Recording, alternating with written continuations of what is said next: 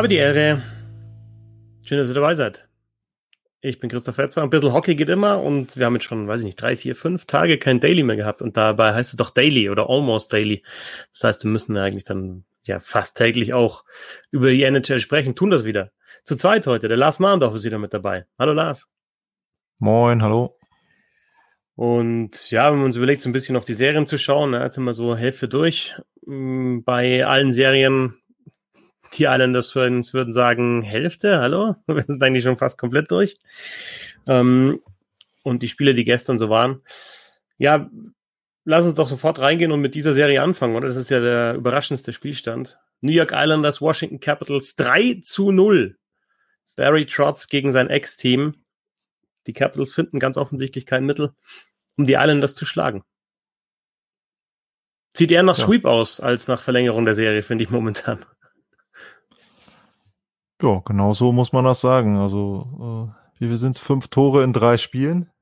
Damit gewinnst du nicht so viele Partien. Und äh, das ist, äh, naja, also ich sag mal, man kann ja immer vorher so gucken, welchen Stil spielen die beiden Mannschaften und was erwartet man. Und ich würde jetzt behaupten, im Moment sehen wir komplett den Stil der Islanders. Und dementsprechend führen die auch 3-0. Und Washington kommt überhaupt nicht in irgendeiner Form zur Geltung. Klar, Backstrom ist natürlich sicherlich ein Faktor. Also der fehlt dir schon sehr, glaube ich. Speziell, äh, weil sie dann äh, in den anderen Reihen im Moment mit einem Vrana, der die Saison gut war, einfach im Moment keine Offensive generieren können. Hatte er jetzt auch gestern die Möglichkeit, das Spiel zu gewinnen. Und ja, wenn die dann nicht scoren, dann müsstest du schon einen, einen super überragenden Ovechkin oder Kuznetsov oder wen auch immer haben. Das passiert im Moment nicht. Da sind sie weit entfernt von. Und dementsprechend finde ich das Ergebnis so mit dem 3-0 auch verdient. Ja, und die Isländer spielen halt ihr defensives Eishockey, spielen dann schnelle Konter. Auch das Ding, der Siegtreffer jetzt letzte Nacht äh, oder letzte, äh, letzten Abend, Barzell ähm, zum Tor in der Overtime, nachdem, wie du gesagt hast, Frana die Chance vergeben hatte für die äh, Caps, auch so ein Klassiker. Ne? Also da haben sie hinten die Scheibe und dann siehst du schon, wie sie zu zweit da vorne einfach wegstarten in Richtung blaue Linie. Und der Basel kriegt dann die Scheibe zwar nicht, aber ist ja dann nach dem Pass, war das ja überragend, wie er das dann noch gemacht hat, dass er sich so da an der blauen Linie entlang getänzelt hat, sich noch gehalten hat und dann eben äh, diese Vorarbeit von Everly verwandelt hat. Ähm, ja, und ich finde, ich hab, war heute bei National Stat Trick, also wenn ihr das nicht kennt, da könnt ihr, könnt ihr auch ab und zu mal reinschauen.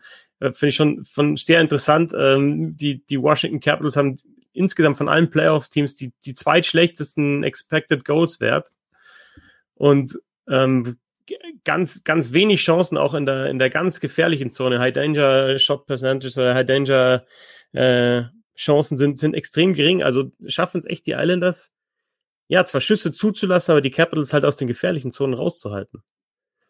Ja, genau so sieht's aus. Also wenn man halt sieht, dass es eine umkämpfte Serie ist und man würde sagen, okay, äh, die Islanders gewinnen, dann würde man ja normalerweise davon ausgehen, die sie gewinnen die Serie, weil ihr Torhüter besser ist.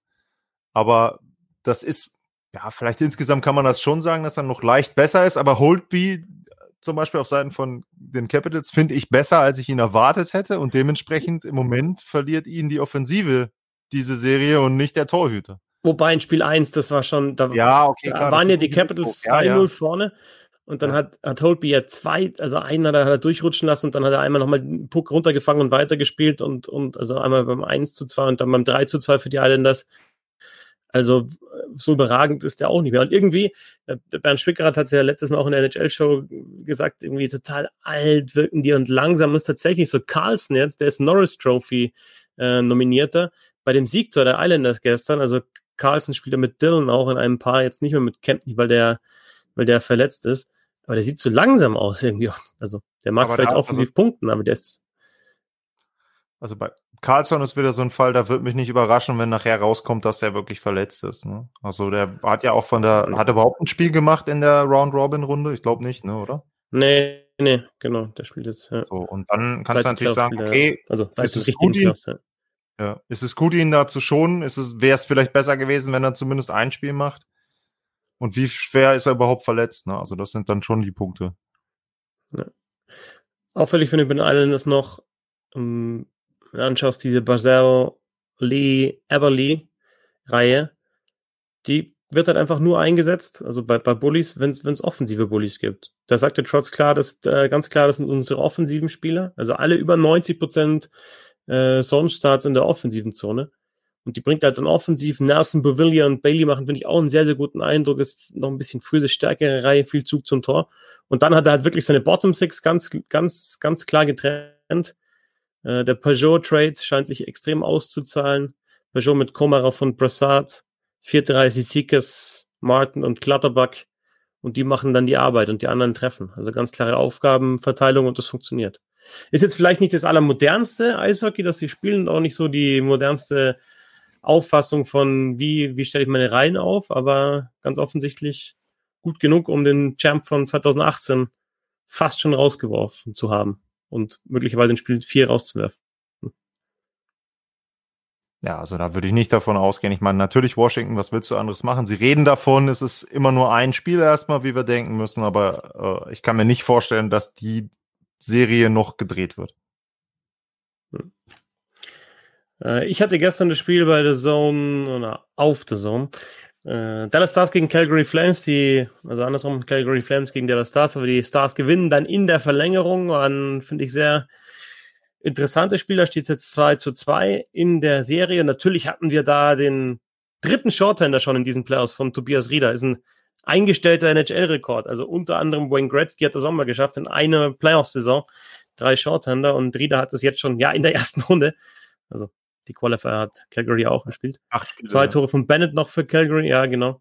Ähm, Hattrick von Pawelski und dann Siktor Radulov abgefälschter Schuss von Klingberg.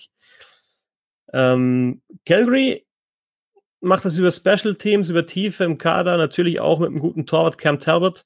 Und bei Dallas, ja, kann ich mir aber auch vorstellen, dass jetzt da der Knoten irgendwie geplatzt, geplatzt ist. Klar, Radulov hat da jetzt in, in dem Fall abgefälscht, die Scheibe beim, beim Siegtor. Äh, war ein toller Schuss von Klingberg auch. Ähm, aber gerade diese erste Reihe, Radulov, Ben, Sagan hat noch viel zu wenig gescored. Wenn die jetzt irgendwann heiß laufen und ein bisschen mehr Glück auch haben im Abschluss, in Spiel 3 bei diesem 0 zu 2 Pfosten Latte getroffen, Tyler Sagan, dann, ja, dann dürfen wir nicht vergessen, dass die Dallas Stars letztes Jahr gegen die St. Louis Blues ausgeschieden sind in Spiel 7, zweite Verlängerung. Also die hätten beinahe den dann Stanley Cup Champion rausgenommen. Also ich glaube, da, da kann auch noch was passieren in der Serie, noch einiges passieren. Ja, sehr interessant. Also ist ja immer jetzt spitz auf Knopf, ne? wenn du siehst, wann das Tor gefallen ist, 11,9 Sekunden vor Ende. Äh, da genau, muss ich sagen, ja. was, mich, was mich da so ein Tick weit überrascht hat, aber. Also der Ausgleichstreffer, ne? Mit dem, mit dem ja, äh, genau. die, die ja, Stars erst die Verlängerung erzwungen haben. So. Ja. Also, was mich da überrascht hat, war, die Stars waren im Prinzip schon oder haben die Flames im Prinzip schon vorher ins eigene Drittel eingeschnürt gehabt. Dann gab es ja ein Tor, was aberkannt wurde, wo Perry ähm, quasi im Torraum stand und den Torhüter dann behindert hat. Und da habe ich mir so gedacht, dass das ein Riesenbreak ist für die Flames, dass dieses Tor eben jetzt aberkannt wird, war ja auch richtig. Aber dass sie jetzt irgendwie in irgendeiner Form nochmal reagieren müssen, weil für mich wirkte das vorher so. Ich meine, klar, hinterher bist du immer schlauer, aber sie haben für mich einen Tick weit zu passiv einfach agiert am Ende. Sie waren ja nur noch, wirklich nur noch so, dass sie nur noch im Prinzip ums Tor herum waren. Und Dallas hat das super gut gemacht zum Schluss, finde ich. Auch mit sehr, sehr viel Ruhe. Also selbst wo da noch 30 Sekunden zu spielen waren, sie haben nicht einfach nur blind in diese Masse da reingeschossen, sondern sie haben dann eben nochmal einen Pass und nochmal einen Pass. Ich habe schon gedacht, warum schießt denn da keiner? Ich hatte auf die Uhr geguckt, so bis 30 Sekunden, warum schießt da keiner? Ja, am Ende haben sie recht gehabt und haben sich dann den Schuss im Prinzip dann die Szene rausgesucht, die zum Ausgleich geführt hat. Und das hatte mich so ein bisschen überrascht, dass die Flames da vielleicht, wie gesagt, das ist von außen mal, sie waren wahrscheinlich nicht mehr in der Lage, das zu ändern, aber es wirkte für mich eben so, hey, warum versuchen die jetzt nicht vielleicht doch noch mal ein Stück weit zumindest einen aktiver rauszuschicken und da ein bisschen mehr Druck auf die Stars auszuüben, anstatt dann nur diesen Collapse aufs Tor zu haben und alle stehen dann irgendwie rund ums Tor rum. Also ja, das war mehr so, wir, wir hoffen, wir überbrücken die Zeit. Klar, waren zwölf Sekunden, aber für mich hat sich das sehr angedeutet, dieser Ausgleich. Das ist eine enge Serie. Hm, die andere Islanders gegen Capitals bis jetzt klar. Ich finde auch vom Spielverlauf, also jetzt ist jetzt vom Ergebnis klar, Islanders gegen Capitals sehr klar, 3-0. Vom Spielverlauf sind die beiden klarsten Serien die im Westen. Ne? Also Golden Knights gegen Blackhawks, obwohl die Blackhawks ja den Sweep jetzt verhindert haben, aber die Golden Knights waren mhm. klar überlegen, hatten deutlich ja. mehr Chancen. Ja. Und auch die anderen noch, ne, die wir haben mit, mit, mit Avalanche gegen Coyotes, ähm, wo halt einfach die, die Avalanche zwar jetzt nur mit 2-1 führen, in Anführungsstrichen, aber halt, ja, die, die Coyotes halt Camper hinten drin haben und äh, die Blackhawks jetzt in Spiel 4 mal einen guten Crawford und, und die klauen halt die Spiele oder bis jetzt jeweils eins geklaut. Genau, du, du hast ja Natural Stat Trick erwähnt. Ähm, den Corsi-Wert von Spiel 4 der Blackhawks hast du gesehen, ne? 27 Prozent? Ja, und dann gewinnst du das Spiel, ne? Also das ist schon. Total. Und äh, High Danger Scoring Chances vor bei den Blackhawks waren drei. Sie gewinnen 3-1. Wobei die eine, also du kannst ja diesen Schuss von der Seite, den sich Lennart da reinköpft im Prinzip, ähm, also auch äh, ne, super Tor für einen Torhüter. Das kannst du ja nicht als High Danger Scoring Chance ja. zählen, aber äh, ja, sie hatten drei, die Golden Knights hatten 16 und gefühlt davon zehn Stück irgendwie direkt in den ersten paar Minuten. Also wenn es da 2-0 steht nach zwei Minuten, dann kann sich Chicago auch nicht beschweren. Tor für die Golden Knights durch äh, Shay Theodore. Einer, der vollkommen unterm Radar, finde ich, fliegt. Also vielleicht auch, weil er halt nicht irgendwie beim im ganz großen Markt spielt, aber der ist, ist sensationell, wenn man sich ja. die Statistiken anschaut. Also war jetzt schon sein viertes Tor, aber auch insgesamt, was der halt eben bei Chancen, bei, bei Toren für seine Mannschaft auf, auf dem Eis ist, sensationell. Was hältst du von der zu Null-Serie? Philly gegen die Canadiens. Also das ist irgendwie sehr strange. Ne? Wie war es jetzt? 1-0, 5-0, 1-0? Genau. Und wo du halt auch sagen musst, ne, also Philly da ja für viele, auch für mich, ehrlich gesagt, als klarer Favorit reingegangen in die Serie. Aber das waren jetzt schon zwei sehr, sehr knappe äh, Siege und einmal total zerstört worden von den Canadiens ja. zwischendrin bei dem 5-0. Und äh, mich, mich überraschen die Canadiens enorm muss ich echt sagen. Hätte ich nie im Leben gedacht. Ich hätte nicht gedacht, dass die Penguins rausnehmen. Ich hätte dann gesagt, okay, jetzt haben sie einmal halt eine Runde überstanden. Ja, haben einen guten Torwart. Ja, der hat uns ihn vielleicht ein, zwei Spiele gewonnen. Ja, der klaut vielleicht eins gegen Philadelphia, aber dass das ausgeglichen sein könnte, hätte ich nie im Leben gedacht. Äh, aber es sieht so aus. und wenn wir unser Thema Torchancen da weiterführen, ne, das Spiel, es gab äh, drei für die, äh, für die Canadiens, fünf für die Flyers. Ne? Also das ist ein totaler Kontrast, wenn du dann halt so ein Spiel siehst wie Flames gegen Stars und dann sowas. Ne? Ja. Was, was bei den Canadiens? Ähm, also die, die sind ja noch gar nicht äh, durch mit dem Rebuild, aber ähm, ja, wenn ich mir jetzt anschaue, auf der Center-Position haben sie echt lange Probleme gehabt. Da haben sie jetzt keinen so absoluten Stud, aber Kotkaniemi spielt echt saugute Playoffs. Ähm, Dano ist ja eh so einer der besten zwei Wege Center der Liga. Suzuki haben sie auch noch, also haben sie da schon drei Center dabei. Ähm, dann der Spieler wie Druan, jetzt aktuell glaube ich im Flügel spielt. Domi, Gallagher, Tatar auf, auf, auf den Flügeln. Also das sieht für mich gar nicht so schlecht aus. Der Sherrod ähm, äh, mit, mit Weber zusammen funktioniert ganz gut in der Verteidigung und natürlich hast du einen Carey Price hinten drin. Ähm, also ich würde nicht ausschließen, dass sie die, die Flyers echt hier ein in eine ganz lange Serie zwingen und selbst dann in der nächsten Runde ist mit denen zu rechnen, obwohl die eigentlich eine, eine schwache Regular Season gespielt haben. Ja, also was mich halt ein bisschen erstaunt ist, diese Ergebnisse von, von 1-0 bei den Flyers. Ich hätte ja irgendwie erwartet, wenn sie die Spiele dann gewinnen, dass sie wirklich auch dann, dass da mal der Knotenplatz war. Ich, hab, ich hatte da bei meiner Vorschau dann gesagt, du hast bei Philly schon die Möglichkeit, drei sehr gut oder ausgeglichene Reihen zusammenzustellen. Und gerade das sollte ihnen dann eben auch helfen, dass du dann irgendwann auch deine Tore machst. Aber im Moment ist es eben so, ähm, auch das Tor, was sie ja jetzt gemacht haben, war halt eben nicht wirklich raus, also es war halt abgefälscht äh, vor, vor dem Tor und so eine Bogenlampe, die über Preis drüber fällt. So. Und äh, ansonsten sehe ich nicht, sieht man ja an den Torchancen, man sieht einfach dieses Zusammenspiel im Moment noch nicht, finde ich, bei den Flyers. Und das wiederum überrascht mich, weil die für mich, da hat sie ja auch gesagt, das war für mich das beste Team in der Round-Robin-Runde. Auf jeden Fall das heißeste Team, ja auch vorher schon, vor der Pause schon heiß und dann wirklich da ja die Round-Robin halt genutzt, um sich sogar diese, diese beste Position im Osten zu erspielen. Mm, super in Form und dann, ja, jetzt so ein bisschen gebremst. Shutout von Carter Hart, jüngster Torwart in der Geschichte der Flyers mit einem Playoff-Shutout gerade mal 22er geworden und nochmal zu Kotkaniemi, weil ich mir da auch die Zahlen rausgesucht habe. Also das kannst du vergleichen mit Ryan O'Reilly. Was der hier abzieht. Also was, was die Chancen bei 5 gegen 5 anbelangt. Und äh, im 5 gegen 5 bei fünf Toren selber auf dem Eis, bei keinem Gegentor. Gut, sie haben jetzt auch nicht so viel kassiert, äh, die, die Canadiens, aber da geht es um die ganzen Playoffs. Ne?